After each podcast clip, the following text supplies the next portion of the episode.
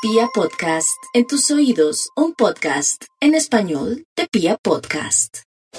Estudiar, aprender, valorar otras ideas, hurgar en otros conceptos es lo propio de los Virgo por ahora, en donde se abren las puertas para profundizar en nuevas temáticas, para retomar la lectura de aquellos libros que quedaron allí guardados, pero que es necesario desempolvarlos y sacar esas ideas y nutrirse de esas visiones.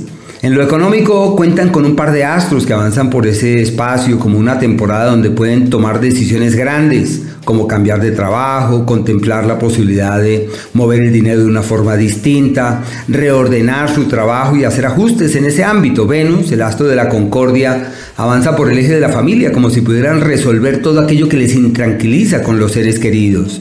Pueden plantearse también viajes y movimientos hacia otras localidades y en la salud todo funciona Un tiempo para sentirse mejor, para afianzarse.